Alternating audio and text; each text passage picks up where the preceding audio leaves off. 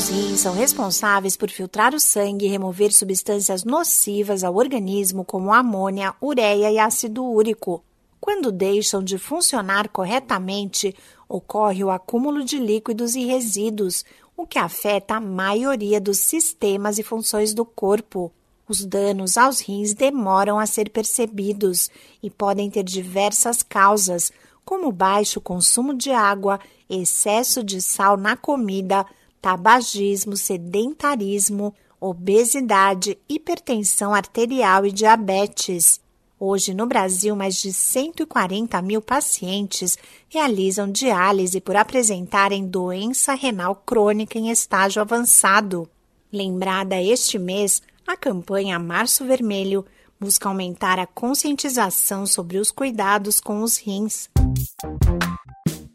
Olá, eu sou a Sig Aikmaier e no Saúde e Bem-Estar de hoje converso com a nefrologista Caroline Reigada sobre a prevenção das doenças renais.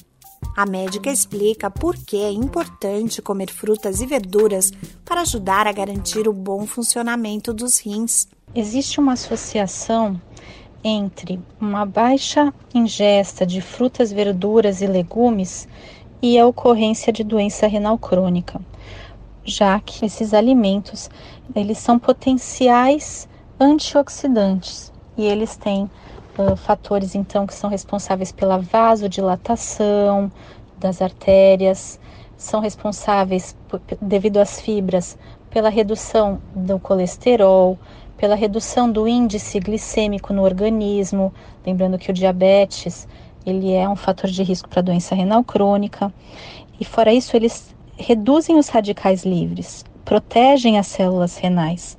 Então, existe sim uma associação de quem come pouca fruta, pouco vegetal e pouco legume, existe essa associação então em ter maior risco de doença renal crônica. De acordo com a nefrologista Caroline Regada, para a prevenção das doenças renais é fundamental incluir as frutas e verduras na dieta uma dose recomendada de 5 porções por dia de frutas, legumes e vegetais seria uma boa dose de consumo para a gente ter um tipo de proteção renal contra o desenvolvimento da doença renal crônica.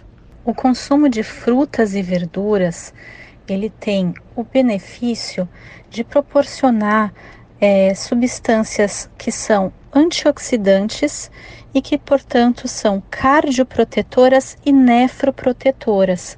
Então, as medicações muitas vezes não fazem esse papel sozinho. Uma alimentação balanceada com frutas e verduras são responsáveis por manter o equilíbrio do nosso organismo, principalmente devido ao papel antioxidante das frutas e das verduras. A perda total ou parcial da função dos rins não tem cura e os sintomas geralmente só aparecem quando o quadro já está avançado. A doença renal crônica no Brasil atinge 10 milhões de pessoas.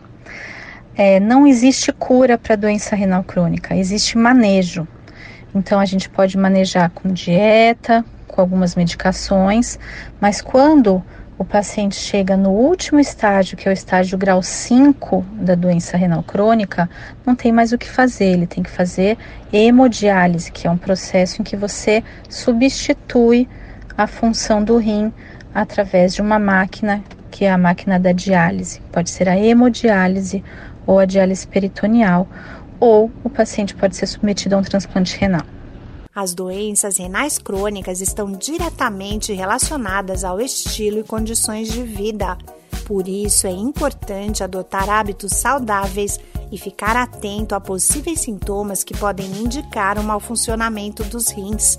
Entre eles, inchaço nas pernas, tornozelos ou pés, sonolência, falta de fome, fadiga, náuseas e vômitos.